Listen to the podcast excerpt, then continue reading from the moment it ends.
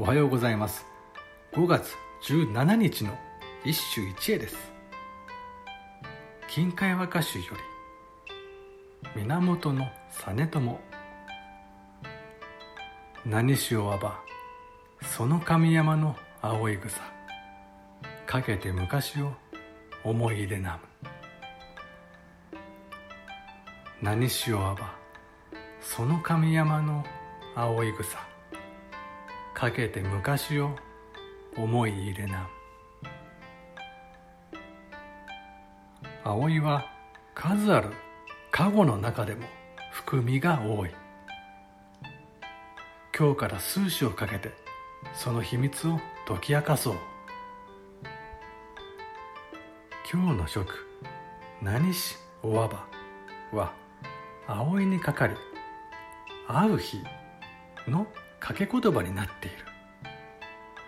その神にはその神山とその神その昔という意味がかかる。その神山とは鴨神社の背後に位置する山であるがなんでこれが唐突に読まれるかというと鴨神社が神門として葵を用いているため要するに葵の縁語となっているからだ。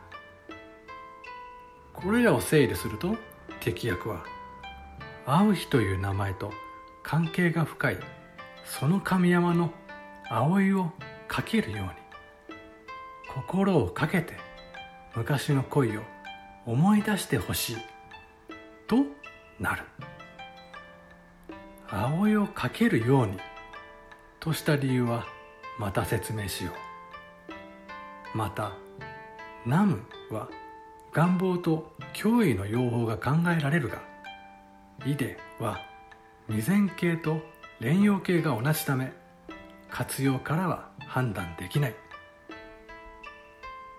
しかし内容からして願望であろう。読み人は源実朝金海和歌集の恋から選んだ一首だ。昔の女との復縁を願う歌であろうか。ともかく貫之もびっくりのリッチに込んだ歌である。以上今日も素晴らしい歌に出会いました。